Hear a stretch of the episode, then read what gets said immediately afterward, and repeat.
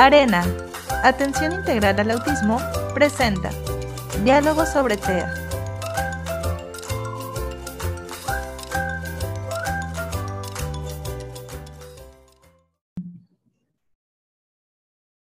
Bienvenidos y bienvenidas a una nueva emisión de nuestro programa Diálogo sobre TEA, un espacio creado para brindar información valiosa y actualizada sobre los trastornos del espectro autista. Mi nombre es Michelle Valadez y en nombre de Arena Atención Integral al Autismo, a través de su departamento del Centro Formativo, les doy nuevamente la más cordial bienvenida y espero que este tema sirva para poder resolver todas las dudas que han surgido alrededor de este tema que les vamos a presentar y que, bueno, también surjan nuevos aprendizajes para ustedes. Antes de dar inicio, les recordamos a los padres y madres de familia que ven este programa y que sus hijos asisten a Arena, registrar su asistencia en el enlace que está apareciendo en la descripción del video. Recuerden que es la única manera en la que podemos registrar su asistencia. Les pedimos entrar y llenar todos sus datos en el formulario, dejarnos ahí también sus comentarios y las preguntas que pudieran surgir también. También lo pueden estar haciendo por medio de los comentarios del video para que también ahí se les puedan estar resolviendo más adelante. Y bueno, pues como ya es costumbre, vamos a presentarles eh, algunos temas que vienen a continuación en, los cursos que ofrecemos dentro del centro formativo, que pues nos gustaría que pudieran también ustedes tomar en cuenta, especialmente este público que tenemos que pues están ya en la parte de la formación y que están capacitándose para poder atender a las personas dentro del espectro autista. Así que bueno, pues les platicamos que tenemos próximamente la formación oficial PEX 1 que va a estarse llevando a cabo el 9 y 10 de septiembre. Este es un curso con certificación de pirámide educational eh, ya han estado ellos anteriormente con nosotros y bueno, tal vez a los papás de Arena les suene también ya este nombre porque pues sus niños trabajan con nosotros este sistema de comunicación. Así que bueno, si eres eh, logopeda, maestro, maestra de audición y lenguaje, eh, profesional de educación especial, terapeuta ocupacional, psicólogo, profesor o incluso eres papá o mamá de algún niño, niña o adulto que tiene dificultad en el habla, pues te invitamos a poder participar en este curso. También tenemos eh, el PEX 2 que va a estarse llevando a cabo en el 2 y 3 de diciembre también de este año. También tiene una duración de 13 horas y bueno, pues el único requisito para poder tomar este otro, esta otra certificación es muy importante que tengas la certificación de PEX 1. Algunas personas tendrán ya PEX 1, es necesario que lo vuelvan a cursar con nosotros, pero sí es importante que para poder cursar esta certificación tengan la primera formación. Y bueno, pues está dirigido al mismo público. Si tienen alguna duda, también tenemos por ahí nuestro correo electrónico que aparece en la parte de abajo y en nuestro teléfono que se pueden comunicar para saber también cuáles son las formas de pago, eh, se puede apartar con cierta cantidad y poder ir abonando para poder liquidar antes de la, de la fecha de nuestro curso. Así que bueno, pues los invitamos a pedirnos más información en nuestro correo o al teléfono. Y continuando en la parte de las certificaciones, también vamos a tener la certificación oficial de A22 la, en las fechas de 9, 10 y 11 de diciembre. También es un curso bastante largo con duración de 13 horas y también emitimos en este caso el, el certificado oficial y este está dirigido para psicólogos, psicopedagogos, pedagogos, neuropsicólogos, neurólogos, psiquiatras y, bueno, profesionistas que se quieran ir formando en el, en el diagnóstico, en poder realizar este diagnóstico oficial por medio de esta herramienta que pues es la que está avalada para poder realizar un diagnóstico adecuado de TEA. Así que, bueno, pues también los invitamos a que se acerquen con nosotros, que nos pidan toda la información de esta certificación y, bueno, pues también tenemos varias formas de pago, tenemos también facilidades para que lo puedan ir pagando en mensualidades, entonces acérquense con nosotros para que les podamos dar más información. Y bueno, pues ahora sí ha llegado el momento de, empezar a platicar ya del, tema que, queremos compartir con ustedes el día de hoy. Eh, para nosotros es muy importante los comentarios que ustedes nos dejan en las, en las pláticas eh, que hacemos anteriormente, porque de ahí es donde nosotros pues vamos tomando también sus comentarios para saber qué necesidades están surgiendo. Así que bueno, pues de ahí vamos a estar hablando de uno de los temas que más dudas ha generado anteriormente, que es la parte de la alimentación. Con el uso de las redes sociales y toda esta información que se comparte a veces en los grupos que siguen nuestros papás eh, en relación al TEA, pueden surgir muchísimas dudas sobre si está bien que sus hijos e hijas consuman ciertos alimentos o que no los consuman. Y pues también mucho hemos hablado de dietas especiales, ¿no? O regímenes alimenticios especiales como con alimentación orgánica, la dieta libre de gluten. Pero realmente, ¿qué opinan los especialistas de esto, no? Entonces, pues bueno, para darle respuesta a todas estas preguntas, invitamos a la doctora Marina Idalia Rojo López, que está con nosotros el día de hoy. Les platico rápidamente eh, quién es ella. Ella es una licenciada en nutrición de, eh, la Universidad Autónoma del Estado de Hidalgo, pero entiendo que ya hace varios años ha estado, de, hecho, la mayor parte de tu trayectoria entiendo que ha sido en España, ¿verdad? Sí, eh, vemos que, bueno, nos comparte que tiene una máster en Translational Medicine, una maestría en seguridad alimentaria y doctora candidata en medicina y ciencias biomédicas, eh, certificada en atención a la diversidad, autismo, así como en disruptores endocrinos sobre la salud humana y el ambiente. Y bueno, pues en esta ocasión vamos a estar platicando un poquito sobre un tema que decidimos nombrar. El TEA entró en mi casa, pero nadie me dijo que también entraría en mi cocina. Bienvenida, Marina. Hola, ¿qué tal? Muchísimas gracias por la invitación. Pues sí, eh, sí es verdad. Mm, gran parte de, mi trayectoria la he desarrollado aquí en España, pero también eh, una buena parte estuve en México trabajando. Lo que curiosamente, cuando estaba dedicándome a la nutrición en, consultoría privada, pues no atendía este, este, este trastorno en particular. Me dedicaba, como la mayoría de los nutriólogos, nutricionistas, a, a la pérdida de peso, ¿no? Así que ha sido un, trayecto muy largo, ya tengo bastantes años de egresada, y en el cual pues la vida me dio, me dio un giro y fue que decidí capacitarme, estudiar y entender más lo que, lo que era el autismo. Esto viene a raíz de que a mi hijo le diagnosticaron TEA con cuatro años de edad.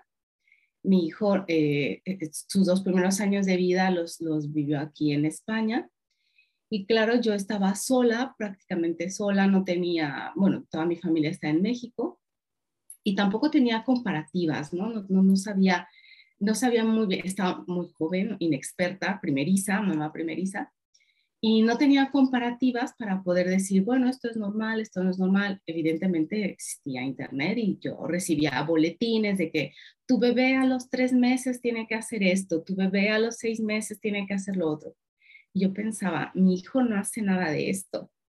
Algo, algo, algo, algo está pasando. Pero claro, iba a la pediatra y me decía, no, no, no, tranquila, mamita, ya lo hará, ya lo hará, tú tranquila. Eh, cada niño lleva un ritmo, tranquila. Y yo pensaba, bueno, pues es que se supone que ya tiene que empezar a, a sonreír, tiene que voltear cuando escucha su nombre y no lo hace. Tiene que empezar a hablar y no, no dice ninguna palabra. Y la doctora me decía, bueno, pero hace ruidos, hace ruidos, tranquila, ya hablará, ya hablará. Y así, por, por, por una cuestión de, de, decisión familiar, nos trasladamos nuevamente a México y fue que tuvo que ingresar al preescolar, bueno, a la, guardería.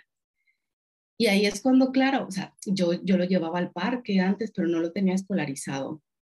Y hasta que lo llevo al preescolar es que te das cuenta, bueno, me di cuenta de que la diferencia era abismal, o sea, había niños que hablaban y tenían conversaciones y mi hijo no decía más que sopa, agua, luz y, además mezclaba algunas palabras en catalán con castellano. Y yo le decía a la profesora, mm, maestra, ¿es normal? Bueno, sí, puede dar la explosión del lenguaje a los cinco años, no pasa nada.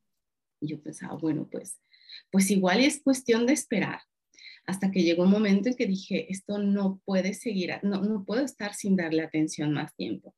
Y fue pues yo creo que el peregrinar de muchos padres, buscar quien me diera un un diagnóstico, porque no sabía lo que tenía mi hijo, buscar atención, eh, psiquiatra, psiquiatra, neuropsiquiatra, eh, pediatra, hasta que, bueno, di con una, con una asociación que justamente trataba específicamente trastornos del espectro autista y en, una serie de sesiones, entrevistas, pruebas y tal, pues fue que me dieron el diagnóstico de trastorno del espectro autista con un, grado 2.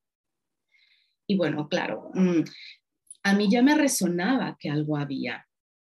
En ese momento, honestamente, lo que sentí fue un alivio, fue un alivio porque le podía poner un nombre, le podía poner cara y ojos y dije, bien, esto es, ahora, ¿qué hay que hacer? ¿Qué hay que hacer? Evidentemente la psicóloga me dijo que había que vivir un duelo y yo pensaba, a mí no se me ha muerto nadie, yo tengo a mi hijo precioso y sano, lo que quiero es ayudarlo. ¿Cómo lo puedo ayudar? Entiendo que para muchos padres sí que es necesario vivir un duelo, sí que es necesario que aceptar eh, e, esta condición. Y yo además de aceptar, eh, digo que hay que aceptar y hay que abrazar esta condición, porque forma parte de, no es, no es una, una, una característica que se pueda quitar, forma parte de nuestra vida. Y a partir de ahí fue que pues empecé a, involucrarme en el, en el, tema y pues no, no estoy exenta, ¿no? Eh, estudié nutrición, sí, pero no estoy exenta de que, de que me pasen cosas como que, que mi hijo no quiera comer. Y llegó esa, esa etapa en la que, claro, pues hay hitos de crecimiento y de desarrollo y te dicen, bueno, es que llega un momento en que todos los niños son un poco picky eaters, ¿no? Todos son un poco selectivos o que llega un momento en que todos los niños padecen neofobias. Y claro, de pronto empiezas a ver que, que no, es, no es algo transitorio, sino que se está, se está quedando ahí un poquito estancado, estancado. Y pues hay que buscar ayuda, ¿no? Hay que buscar ayuda y fue que me puse manos a la obra, eh, renuncié a, a un trabajo, dije, tengo que estar con dedicación a mi hijo y fue que que me dediqué a, buscar ayuda. Afortunadamente tuve muchísima suerte con encontrar terapeutas maravillosas que me ayudaron muchísimo, pero el tema de la nutrición siempre quedó ahí resonando, ¿no? Y claro, pues a leer, a leer, a estudiar, a estudiar. Y pues me topé de pronto con que había muchísimos grupos en Facebook de que vamos a curar el autismo y despertar y vamos a sanar el autismo. Y no, no quiero decir otros nombres porque, bueno, hay muchos grupos, aún existen. De algunos me han echado a patadas. Y yo pensaba, bueno, es que mm, incluso, ¿no? Te entra la duda de, ¿esto es verdad? ¿Es posible? ¿Habrá alguna, habrá una opción de la cual se me, se me está escapando de las manos? ¿Será que es verdad que puede haber algo que pueda que pueda ayudar a mi hijo. Y bueno, fue que me metí, me metí eh, de lleno al tema. Evidentemente me encontré con cosas bastante desagradables y no quería yo, em, no es que tuviera en secreto el autismo de mi hijo, para mí no ha sido nunca un secreto ni algo de lo que me tenga que avergonzar, pero yo no quería hacer eh, lucro o quería que enganchar a la gente a mis redes sociales a partir del autismo de mi hijo. Así que tardé muchos años hasta que empecé a hacer divulgación sobre el tema. Y el punto de inflexión fue cuando una persona conocida, cercana, en una mesa familiar, en una comida familiar, en una sobremesa familiar, me dice tipo de, ¿sabes que eh, yo tengo un amigo que, que tiene un hijo que tenía autismo y que siguió la dieta sin gluten y sin caseína y se curó. Y en ese momento yo pensé, a ver, vamos a ver. Número uno, el autismo no es curable porque además no hay nada que curar. Número dos, me vienes y me lo dices a mí, que mi hijo tiene autismo y que soy nutrióloga. O sea, la, la, la, la desfachatez es enorme, ¿no? La ignorancia es, es, es, muy atrevida. Y fue en ese momento en que dije, vamos a, vamos, vamos a calmarnos, ¿no? vamos a hacer un, un, un, un, parón porque esto no es posible, se está descontrolando, se está saliendo del control. De, de, llegar al grado de que una persona venga y me diga a mí que con una dieta mi hijo se puede curar de autismo, pues ya dije, este, tengo que hacer algo, no me puedo quedar callada, no puedo seguir, eh, no puedo perpetuar estos, estos mitos, no puedo perpetuar esta mala información. Y claro, al principio pues fue esto, ¿no? Que entraba a los grupos de padres y yo les decía, no, bueno, es que esto no es así, realmente no va por aquí la cosa. Y me baneaban, me boicoteaban, me echaban, bueno. Y dije, bueno, pues voy a empezar con mi propia página y quien quiera, está disponible la información. Quien no quiera, pues que no me lea, que no me siga, que, que, que dé scrolling y que, y que pase de mí, ¿no? Debo de confesar que ahora, a últimas fechas, tengo bastante eh, detenida mi, mi, mis redes sociales porque tengo un exceso de carga de trabajo, pero bueno, mi objetivo es este, mi objetivo es eh, dar un poco de luz en todo este, en todo este camino de, no quiero decir de oscuridad, pero sí de malinformación. Porque ¿qué pasa? Que de pronto eh, se acercan padres a mí y no quiero decir que no estén informados. A veces es que tienen mucha información, pero el hecho de tener mucha información no significa que sea buena información. A veces estamos están infoxicados de todo lo que hay, de todo lo que se lee, y me encuentro con familias que llevan años haciendo unas dietas súper selectivas, súper restrictivas, protocolos que me explota la cabeza porque digo, ¿cómo, pueden hacer? Pero, pero yo parto desde, desde, desde entender la situación de que, claro, todos queremos que haya una esperanza, todos, nadie lo hace con el afán de, de, lastimar o de hacerle un mal a su hijo. Al contrario, buscan pues esto, un, un, camino, algo que les permita mejorar la condición. Y pues cuando alguien se acerca a mí, yo le digo, yo te cojo de la mano y no te suelto hasta que, hasta que tú quieras, ¿no? hasta, que, hasta que cojas tu camino y, y, y veas cuáles son las opciones que pueden haber. Pero no curo el autismo, yo no curo el autismo. Pero sí que es verdad que con una buena alimentación mejora el estado de salud en general. Y si mejora el estado de salud en general, algunas condiciones que podrían estar asociadas como comorbilidades al autismo, como estreñimiento, que a su vez causa irritabilidad o eh, problemas como déficit de nutrientes por una hiperselectividad, pues esto se puede corregir y evidentemente hay mejoras, hay mejoras que incluso se pueden ver, se pueden ver reflejadas en que bajan los niveles de estrés y si bajan los niveles de estrés, pues mejora el ambiente familiar, ¿no? Tipo así. Pero bueno, eh, esta es una breve, no, no, tan breve introducción de mi incursión al mundo del autismo, pero bueno, eh, entiendo que hay algunas preguntas Michelle, y pues soy toda vuestra. Perfecto. De hecho, eh, creo que igual también da mucha luz como escuchar toda esta parte, ¿no? O sea, que no es como, no te estoy platicando solamente desde mi rol como nutrióloga, sino también como mamá de un niño con, con TEA, ¿no? Y, y que creo que eh, muchos papás se van a sentir también identificados con la manera en que tú fuiste llevando como hasta encontrar el diagnóstico de tu niño y, que pues bueno, creo que también esto nos suma muchísimo, ¿no? Hasta esto que, esto que compartes. Y bueno, pues de hecho justo esto que, que mencionas como de la desinformación, creo que ese ha sido uno también de los puntos clave eh, de, de, buscar este, este tema porque habían papás que nos preguntaban como, bueno, ¿qué es lo que está de moda, ¿no? En la alimentación. Pues es que, pues sí, o sea, digo, lo entiendo, ¿no? Porque nos preguntan qué está de moda, pues sí, porque realmente a veces escuchas que hay este libre de gluten, no, pues que las mm. azúcares y no, pues en esta ocasión que los omegas, entonces, pues realmente también ahí, ¿no? O sea, esta es como que una de las principales incógnitas. Eh, y también a platicar igual ahorita en, en un momento sobre lo que comentabas de que eh, pues hay como algunas otras cosas que se asocian con la alimentación y que muchas veces no, no, se está del todo consciente, ¿no? Por ahí nos preguntaban algunos papás si, por ejemplo, el hecho de que no durmieran también se puede estar asociando con la alimentación. Bueno, sí, eh, es que al final todo lo podemos asociar con, con, la alimentación.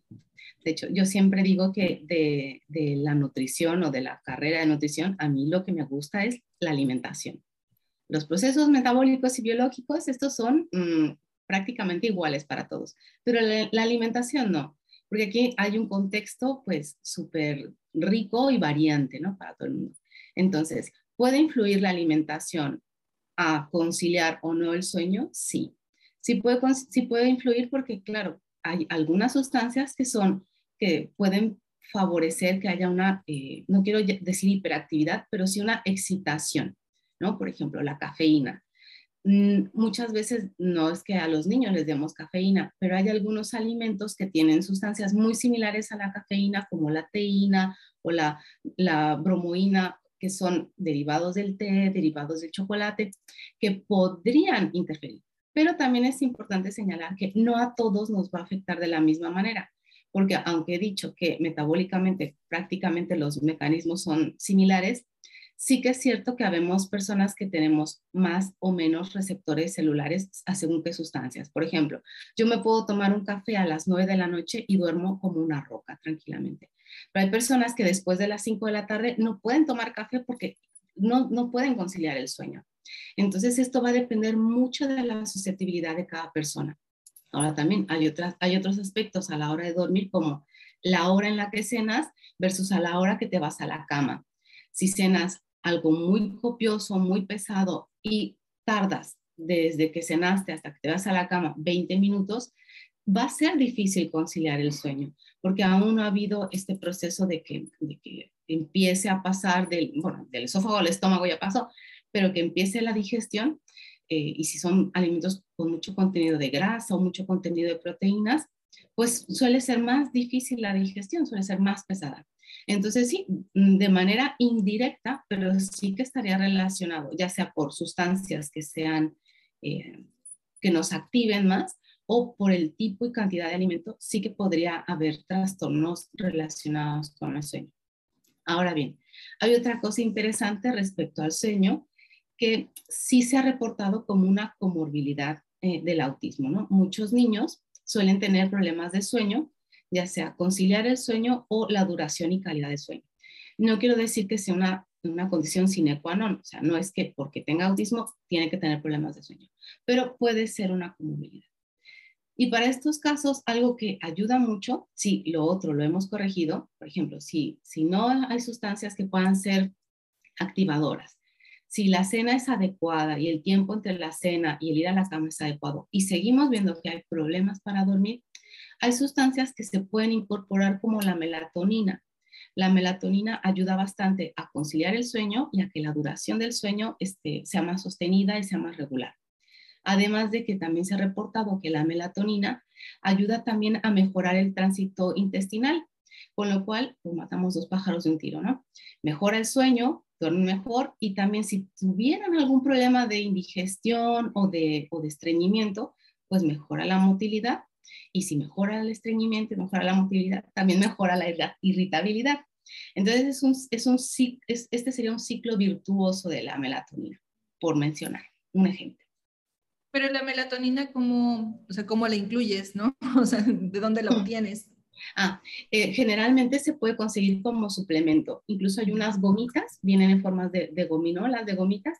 Se pueden incluir eh, a la, una media hora antes de dormir.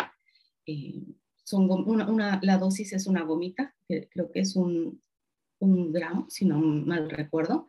Si no, lo, lo miro y después les paso bien el dato. Yo, yo la tengo ya estandarizada de una marca y ahora mismo no me acuerdo y con, esta, con, e, con esto se, se, mejora bastante. Vamos a ver, eh, no, es una no es la solución ideal para todos los casos, no todos les funciona bien, pero en la mayoría de los casos va bastante bien. Y algo que tiene la melatonina es que eh, no genera adicción y es muy noble, o sea, con lo cual los niños toleran bien la melatonina, no hay ningún problema. No se ha reportado ningún efecto secundario ni ningún problema de, de tolerancia al consumo bien. Oye, igual creo que con esto también nos ayudas a responder a una pregunta que nos hacían por ahí que nos decía, ¿el organismo de mi hijo es igual al del resto? Eh, y, yo creo que esto va también como mucho en el sentido de que pues preguntan si pues si pueden digerir bien ciertos alimentos, ¿no? Porque mucho mucho de la información que encontramos nos dice que el hecho de que no pueda consumir cierto alimento es porque no tiene como el mismo metabolismo, porque no digiere correctamente, ¿no? Entonces, pues creo que ahorita ya lo dijiste, ¿no? O sea, realmente muchas veces no es como, como el metabolismo en sí, ¿no? Y pues sí, igual ahorita que mencionabas esta parte de la alimentación, creo que sobre todo yo lo veo mucho en, esta parte, en esta región de México, ¿no? De que, de que estamos muy acostumbrados a, a, la parte de las cenas que son como muy vastas, ¿no? Entonces, creo que pues, y esto no solamente aplica en los niños, ¿no? O sea, que también en nosotros, que esto es algo que, también va completamente relacionado con nosotros como adultos, que pues nos pasa lo mismo, ¿no? O sea, que realmente el hecho de cenar pesado pues influye muchísimo en, en poder conciliar el sueño. Oye, y en el aspecto de la conducta, ¿cómo, cómo la alimentación o el, cambio en la alimentación puede estar influyendo en, en la conducta de, de, los niños y niñas? Esta es una pregunta interesante y la respuesta no es sencilla. ¿eh? Es una respuesta que es va concatenada a muchos otros factores. ¿Puede influir la alimentación en la conducta? Puede, pero aquí lo más interesante sería es si nuestra conducta está condicionando nuestra alimentación o nuestra alimentación está condicionando nuestra conducta. Y esto tiene muchas posibles respuestas. Eh, sí, sí que es verdad que fisiológicamente, o sea, tenemos el mismo tubo digestivo, la misma boca, bueno, todos la tenemos un poquito diferente, ¿no? Pero eh, orgánicamente tenemos todos una boca, un esófago, un estómago, un intestino delgado, un grueso. Y las glándulas accesorias, todos lo tenemos igual. ¿Qué pasa con las personas con autismo? Anatómicamente, morfo, morfoanatómicamente, no hay distinciones el intestino es el intestino, el estómago es el estómago. Pero sí que se han reportado algunas, mm, mm, algunos fenotipos, algunas anomalías a nivel genético y no genético eh, que se exprese, que los genes estén, mm, que los genes vengan de fábrica, sino que fenotípicamente estas son modificaciones que se pueden hacer no condicionadas, general, no condicionadas por el genoma, sino por el ambiente. El ambiente hace que se modifiquen algunas cosas. Que se ha relacionado que hay algunos, algunas personas con autismo que pueden tener problemas para eh, desechar algunos metabolitos. Se, se habla que tienen una pobre detoxificación. Pero yendo rascando un poquito más, lo que se ha visto también es que suele haber una disbiosis intestinal, donde hay, eh, hay en, en, el intestino tenemos virus, bacterias, protozoos, eh, levaduras, hongos, no nada más bacterias, pero generalmente hablamos del bacterioma, de las bacterias, porque son las que están más abundantes. Y sí que es verdad que se ha documentado que hay mayores cantidades de firmicutes y menores de bacteroidetes en las personas con autismo versus personas con un, neurodesarrollo eh, típico.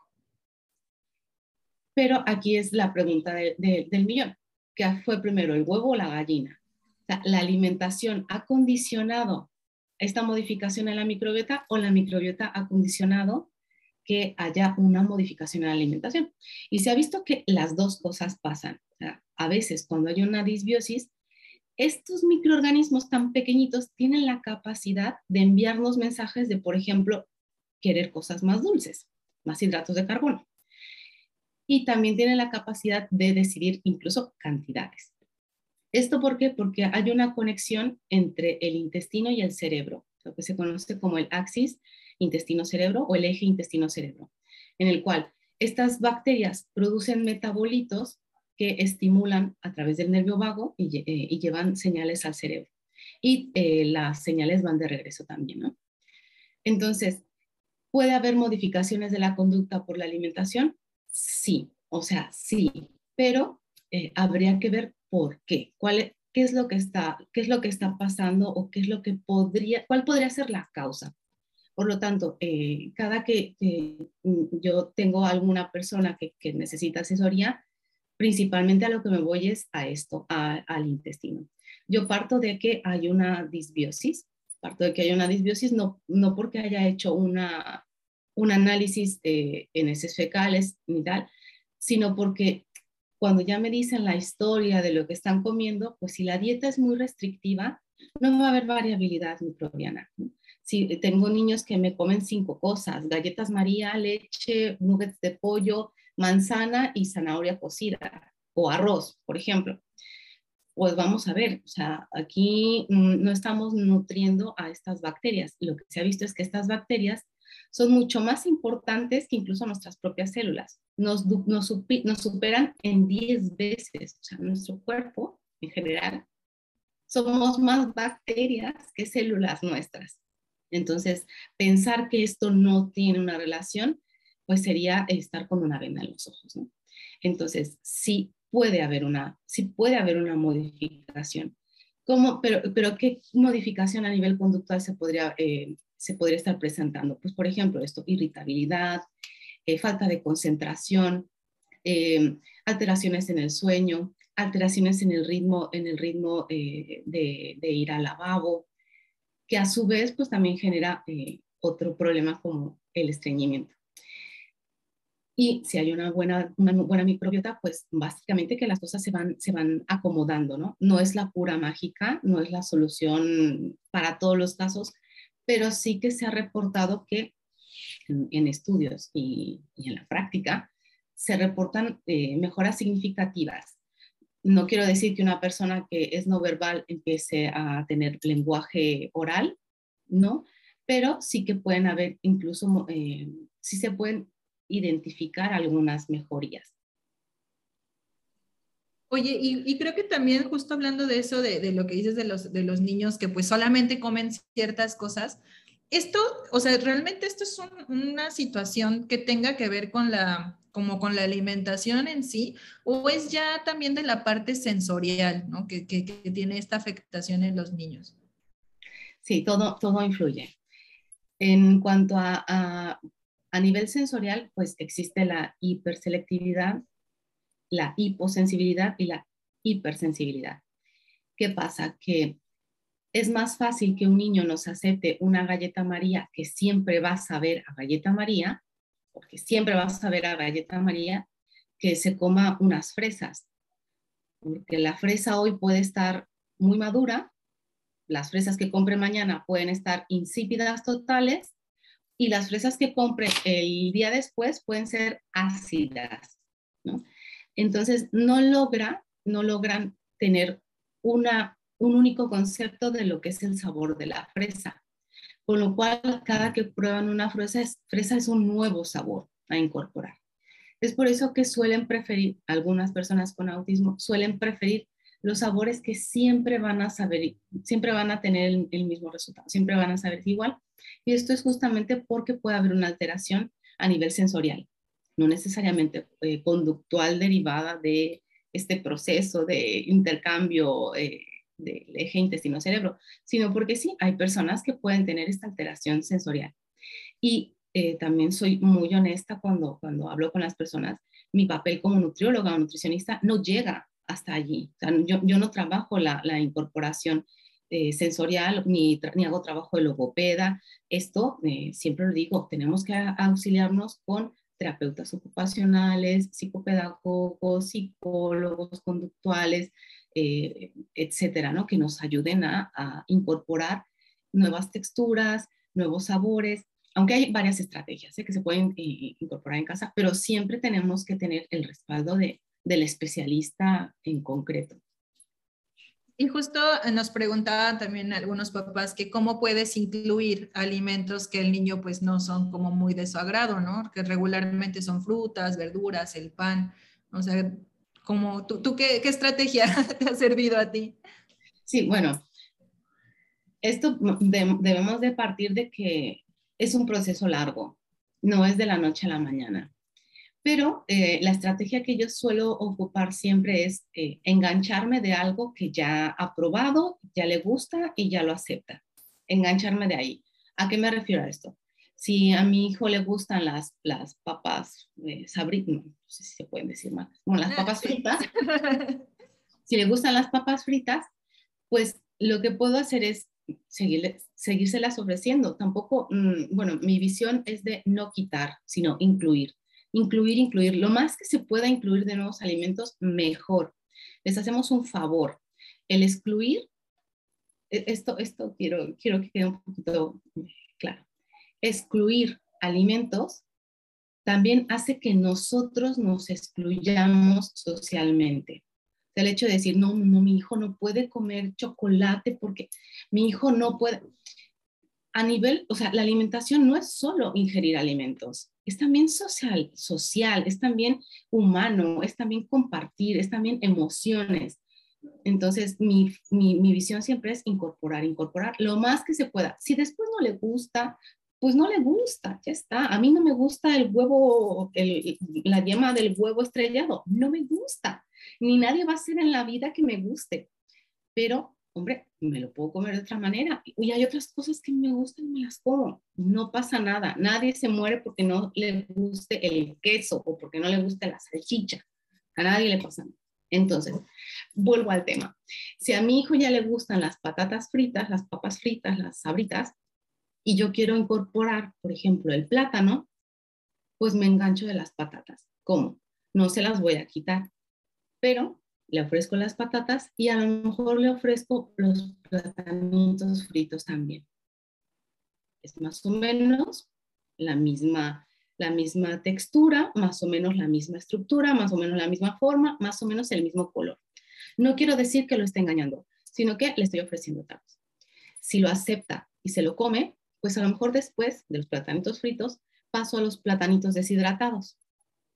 Si me acepta los platanitos deshidratados, pues a lo mejor me paso al plátano congelado, ¿no? Le hago como una, un helado de plátano. Si me acepta el plátano congelado, pues a lo mejor ya me va a aceptar después, la siguiente vez que se le ofrezca, el plátano al natural. Y después ya se lo podría ofrecer como plátano natural. Este es un proceso que puede tardar semanas, meses, años. Mm, depende mucho de cada persona y depende mucho también de la frecuencia en la cual se le vayan eh, ofertando los, los nuevos alimentos. Pero también es importante que desde que vamos al mercado o al súper o donde sea, acercarlos a los alimentos, a los alimentos de verdad, a la fruta, a la verdura, a las legumbres, que meta la mano en el saco de los frijoles, no que, que, lo conozca, que lo toque, que lo sienta, que lo huela. Mm, mi hijo a la fecha tiene 13 años y sigue oliendo todo, todo. Antes de comérselo se lo lleva a la nariz y lo huele. ¿Pasa algo malo? No, no pasa nada. Que lo huelan, que lo toquen, que lo sientan. Llevarlos al mercado y decirles que, que elijan las manzanas que vamos a llevar a casa, o que elijan las mandarinas, o que elijan eh, las calabazas, que lo elijan, que lo pongan, que nos ayuden te lo pongan en la bolsita. Y después llegando a casa, a ver, estoy hablando de niños que a lo mejor ya lo pueden hacer. Si, sí, son niños de dos añitos, tres añitos, pues igual tampoco, ¿no?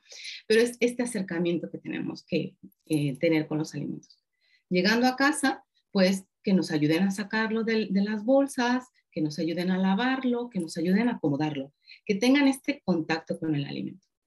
Después, en la mesa, a lo mejor las primeras veces lo vamos a poner en una, en una bandeja, en un plato, lejos de su plato de comida.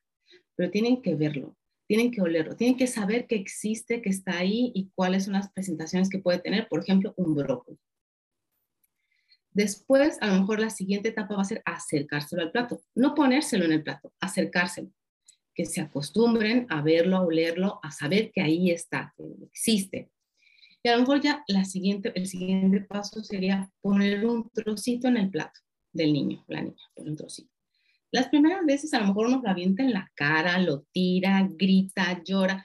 Puede pasar de todo, de todo. Me ha pasado. A mí me ha pasado que me avienten el plato de la comida. ¿Qué pasa? ¿Se cae el mundo a pedazos? No. Se recoge y con toda la calma del mundo lo volvemos a intentar. Lo volvemos a intentar. Una vez que acepta que ya tenemos ese trocito de brócoli ya está en el plato, pues a lo mejor la siguiente ocasión sería cortarlo en trocitos y mezclar un poquito con el alimento que ya tiene aceptado y dejar su alimento aceptado. Por ejemplo, si mi hijo le gusta el arroz con chícharos, pues dejo un trozo en, el plato, una sección del arroz con los chícharos y cojo otro, otro, otro poquito, una cucharada de arroz con chícharos y le pongo ahí un poquito de brócoli. Si se lo come, bien. Si no, no pasa nada. Después lo volvemos a intentar. Y así sucesivamente hasta que podamos incorporar el alimento en la comida. Lo que no recomiendo nunca es engañar, nunca. no vale la pena, no tienes ningún sentido y además se pierde más de lo que se gana. Porque un platillo que ya tenga aceptado el niño o la niña, si de pronto le enganchas ahí el brócoli, lo va a detectar. Estamos hablando de niños que saben diferenciar una galleta María Gamesa de una galleta María Nabisco. O sea, saben identificar estas galletas, que no van a saber identificar si le metes un cacho ahí de brócoli al platillo que ya le gusta, pues no, está, perdemos un montón, porque el platillo que ya tenía aceptado lo deja de comer y además pierde, nos pierde confianza.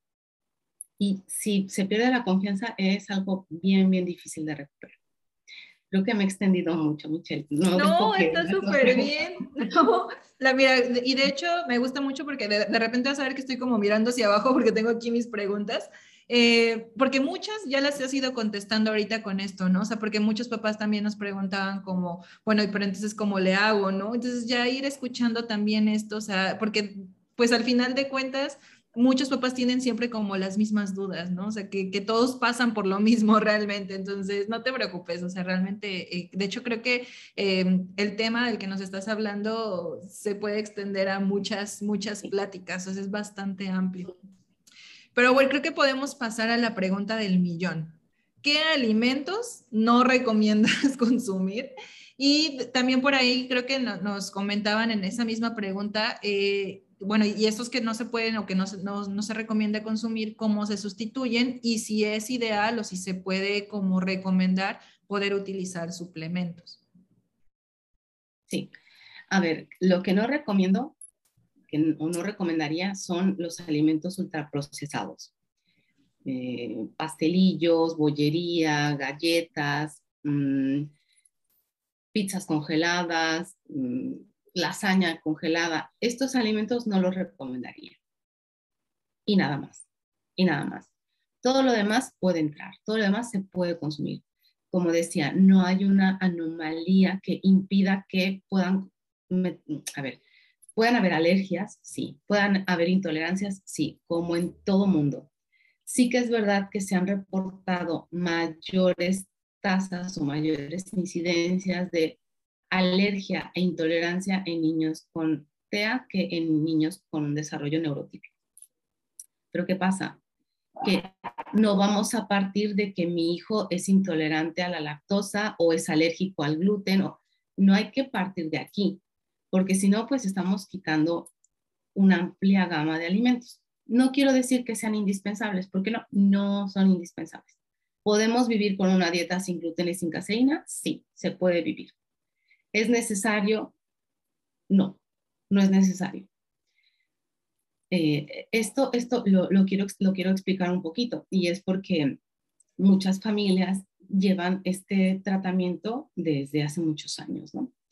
y, que, y lo único que ocasiona al final es un poco de, frustración. Es fácil, es, es, difícil de sostener durante, durante, tiempo.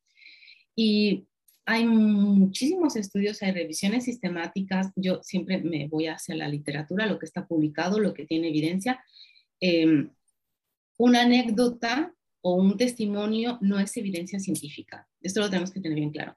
¿Y por qué lo digo? Porque muchas veces es, no, es que mm, una paciente, por ejemplo, me decía, es que una señora me dijo que hiciera esta dieta porque su hijo la llevaba y le había ido muy bien.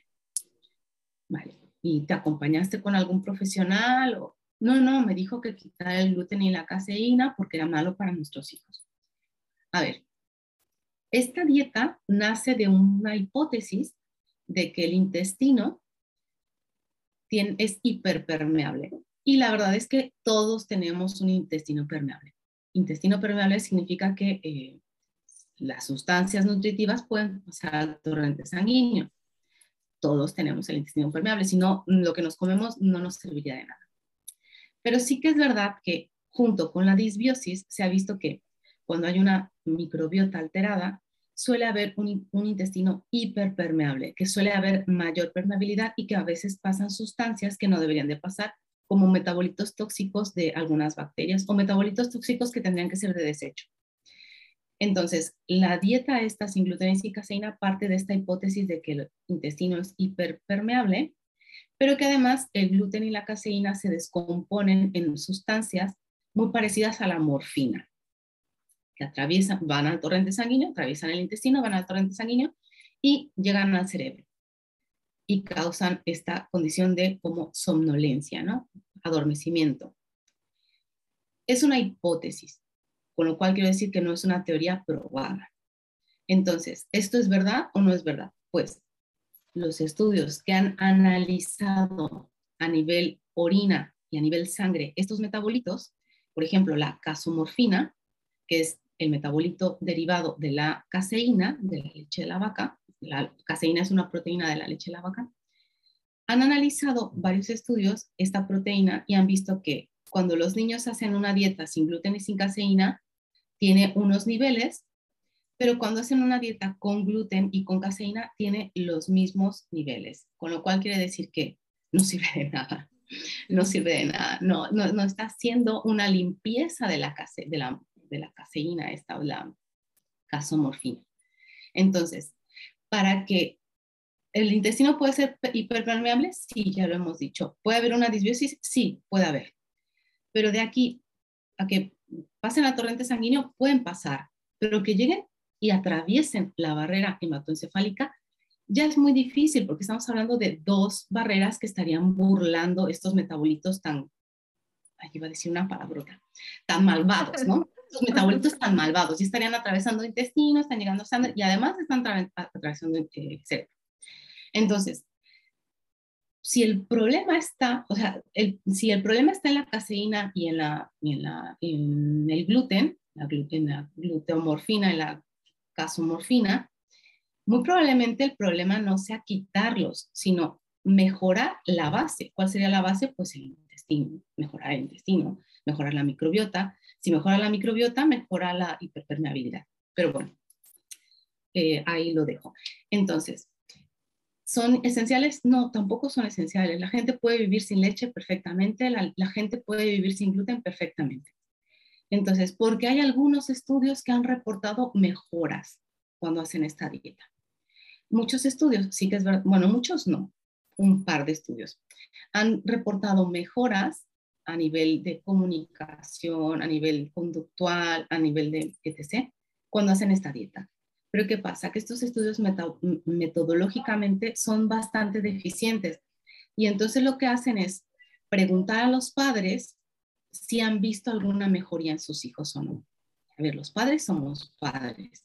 Y nos cuesta ser objetivos. Nos cuesta mucho ser objetivos y decir, eh, sí, he visto mejorías o no, no he visto mejorías. Porque además partimos de que los padres ya están haciendo un sacrificio bien grande que es hacer una dieta. Y cuando haces un sacrificio bien grande, quieres ver un resultado. Tienes la esperanza de que haya un resultado, de que todo este trabajo que te ha costado, revisar etiquetas, quitar alimentos, no ir a cumpleaños, todo esto quieres que tenga un resultado. Entonces, están sesgados estos resultados. Al final están sesgados. Nos cuesta mucho trabajo ser objetivos a los padres, y me incluyo, ¿eh? nos cuesta mucho, mucho trabajo.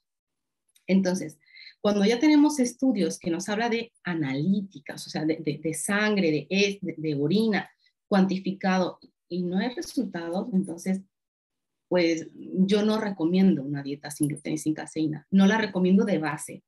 ¿Se puede hacer? Sí, perfectamente. Porque es que además, si quitas gluten y si quitas caseína, pues te estás, te estás quitando de, de mierdas, ¿no? Te estás quitando pastelitos, galletas, eh, helados, hot dogs, pizzas, hamburguesas, te estás quitando una cantidad de porquerías, ¿no? O sea, de porquerías me refiero a comida que una hamburguesa puede ser perfectamente sana y buena si la carne es buena, si el pan es bueno, pero si hablamos de una hamburguesa de una cadena industrializada, mm, a ver, te haces un favor si te la quitas, ¿no? Entonces realmente al final lo que vemos es que quitan, sí, quitan gluten y, quitan caseína, pero es que lo que están quitando es porquería y lo están sustituyendo por alimentos, alimentos de verdad, arroz, fruta, verdura, carne, pescado, pollo, huevo. No es quitar el gluten y la caseína, es mejorar la alimentación. Entonces, por ahí es donde yo voy. No es quitar algo, sino mejorar.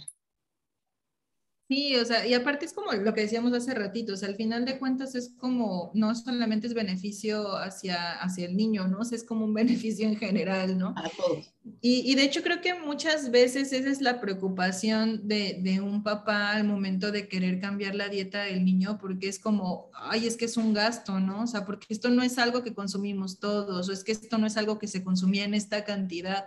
Eh, y pues ahí, de hecho, como, como creo que ocurre con, con, todas las familias, ¿no? O sea, que es, pues es mejor que todos sigan el mismo régimen alimenticio claro. si este ves más sano, ¿no? Y, y, y, estás poniendo el ejemplo también, ¿no? O sea, es más fácil. Yo lo veía, por ejemplo, cuando mi papá tuvo que cambiar su, su dieta, que fue más fácil para él el poder seguir en ese régimen cuando vio que todos lo seguían, ¿no? Entonces ya no, ya no se le antojaba otra cosa, que sabía él que no debía comer o que no era bueno para él. Entonces empezó a mejorar él, pero también todos, o sea, vimos cómo todos cambiaron también en, en muchos sentidos, ¿no? Y mejoró la salud de todos. Entonces, pues es como un beneficio para todos, ¿no? Totalmente, totalmente. Sí. Además, si se me permite el comentario, me parece de muy mala gente el que pongan solamente a un niño a dieta y que toda la familia no la haga. O sea, eso me parecería de muy mala persona. Sí. Pero bueno, o sea, puede pasar, puede pasar. Pero es esto, que el, partimos de que eh, se debe de comer como come toda la familia. Y claro, a comer se aprende, ¿eh? o sea, a comer se aprende. Esto es indiscutible. Si en casa comemos mal, pues no hay que esperar que el niño coma excelente. O si yo no como verdura, no puedo esperar que mi hijo coma verdura. Entonces, efectivamente, si la familia está toda involucrada en el mismo, en el mismo mood, en el mismo ambiente, efectivamente que va a funcionar. Pero lo que me, me regreso a algo que me ha comentado previamente. ¿Qué pasa cuando una familia decide, todos, entrar en, esta, en este régimen sin gluten y sin caseína? Hay estudios que dicen que es más caro. Yo no creo que necesariamente tenga que ser más caro, a menos que sea más caro porque sigues comiendo galletas, pero sin gluten. Sigues comiendo pan industrializado sin gluten. Sigues comiendo por ahí. O sea, que si lo quitas y lo sustituyes por otros alimentos de buena calidad, yo lo veo excelente. En México podemos comer perfectamente tortillas sin comer pan. Podemos comer arroz sin comer sopa. No pasa nada. Pero ¿qué pasa cuando, cuando tenemos que salir de nuestro microambiente, de nuestra familia nuclear? Cuando tenemos que ir a un cumpleaños, a una fiesta, a un restaurante y no hay esto a lo que estamos habituados. No estamos haciéndole ningún favor a nuestro niño o niña con autismo, porque le estamos generando un microambiente que, que siempre es igual, ¿no? Siempre va a haber los, alimentos permitidos, por llamarle de alguna manera.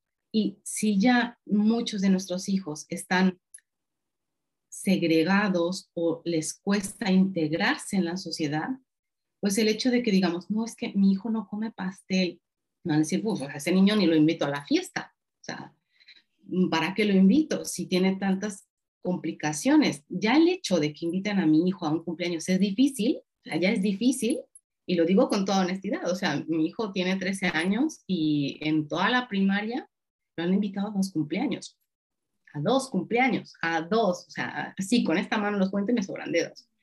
Entonces, si yo aún tuviera estos inconvenientes de que no, hay que, es que tiene que comer tal, porque si no, si tuviera una justificación como una alergia, lo entiendo. Pero si no hay una justificación, o sea, si realmente no le está cambiando la vida, no le voy a cambiar el diagnóstico. ¿Vale la pena este sacrificio? ¿Vale la pena privarnos? ¿Vale la pena cerrarnos? Yo no lo creo, pero respeto totalmente las decisiones de los, los padres. Cada quien sabe a lo que se está enfrentando cada día, cada quien conoce a sus hijos con lo cual no voy a ser yo quien los juzgue, pero si me piden mi opinión y mi recomendación, no recomendaría seguir una dieta tan restrictiva. No, no, a menos de que, como dices, o sea, tengas un, un fundamento, ¿no? Una, que haya una alergia o algo así que pueda justificar el que estés decidiendo eh, retirar, ¿no? Ciertos, ciertos productos. Exacto, exacto. Sí. Oye, pues está súper padre todo esto que, que, nos compartes. O sea, realmente lo decías, hay, muchísimo que creo que podríamos eh, compartir. Eh, y aquí, bueno, pues para ir cerrando, eh, creo que también aquí viene algo muy, muy importante, que es también la parte de las cantidades, ¿no? O sea, porque porque a veces no es nada más como el quitar el alimento, sino también pues ser consciente de, de está comiendo para llenarse, ¿no? O sea, hasta porque muchas veces ese es como algo que, ay, es que no me he llenado, pues sí, pero ya comiste lo que tenías que comer, ¿no? O sea, y lo mismo pasa con los niños, le estás dando una cantidad para que se llene o para que realmente esté teniendo su alimentación. Entonces eso también pasa cuando estamos hablando del de gluten y demás, o sea, es qué, pues, o sea, qué cantidades también estás dando de, de, ciertos productos, ¿no? Por ejemplo, las azúcares, ¿no? Que nos también nos preguntan como, bueno, pues si no, si, si se debe como de restringirle eh, las azúcares, pues entonces cuánta fruta puede comer. Pues es que es diferente la, el azúcar de un pastel que el azúcar de una manzana, ¿no? Entonces, pues igual ahí no sé, ¿qué opines? Sí, sí, sí, totalmente. Por eso, eh, no quiero decir que, que que los nutriólogos seamos esenciales y elementales en la vida de todas las personas, ¿no? Pero sí que es verdad que cuando se hace una transición, es importante que haya cierta guía, justamente por esto, por, por las cantidades. Es como, es como cuando alguien decide volverse vegano o vegetariano. No es nada más quitar la carne, ¿no? Habría que ajustar las proteínas, algunas vitaminas como la B12, ácido fólico, calcio, que no necesariamente van a ser sencillos de cubrir con los alimentos, con los vegetales, ¿no? Lo mismo pasa cuando se hace una transición así y también hay este problema conforme van creciendo los niños, ¿no? No es esto de que pues tiene hambre que coma más, porque a veces no es solo que coma más, sino que los nutrimentos esenciales, nutrientes que requiere, muchas veces no los está adquiriendo, ¿no? Y esto pasa mucho con quienes tienen hiperselectividad, ¿no? Estos que decíamos que pueden comer 10 alimentos y nada más. En estos casos, sí o sí va a estar eh, indicada la suplementación, porque no están cubriendo, no están alcanzando a cubrir sus necesidades de vitaminas, de minerales, etc.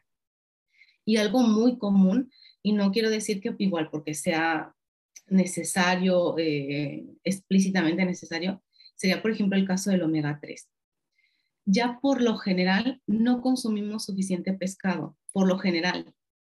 Y si además hay una selectividad tan grave como esto de que cinco alimentos, es de entender o es de pensar que va a haber deficiencias, va a haber deficiencias. Entonces, en algunos casos de inicio, tenemos que suplementar multivitamínicos o en este caso, por ejemplo, el omega. Entonces, sí que es necesario que de pronto se acerquen a, algún nutriólogo o nutricionista para que les oriente sobre cantidades y sobre posibles suplementaciones. No quiero decir que toda la vida se tenga que vivir con suplementación, pero en, el transcurso, en el proceso de incorporación de nuevos alimentos o en un transcurso de, transición de una dieta a otra, pues es muy probable que, que exista esta necesidad de conocer cantidades básicamente para no detener el crecimiento, ¿no? Niños y niñas que están en periodo de crecimiento, adultos que ya no tienen este problema de, de crecer, que las necesidades son nada más de recambio, bueno, pues a lo mejor hay un cierto margen de, de, de, de, movimiento, pero en niños y niñas que están en periodo de crecimiento, sí que es muy, muy importante conocer cantidades y si no hay variedad, pues considerar una suplementación. Perfecto, pues muchísimas gracias. Yo creo que ya vamos a ir cerrando. Este, para poder cerrar también me gustaría que nos compartieras en dónde pueden seguirte nuestros papás eh, y mamás para que, bueno, si les interesa como seguir conociendo de, esto que tú has estado haciendo divulgación, pues bueno, puedan, puedan buscarte en redes sociales.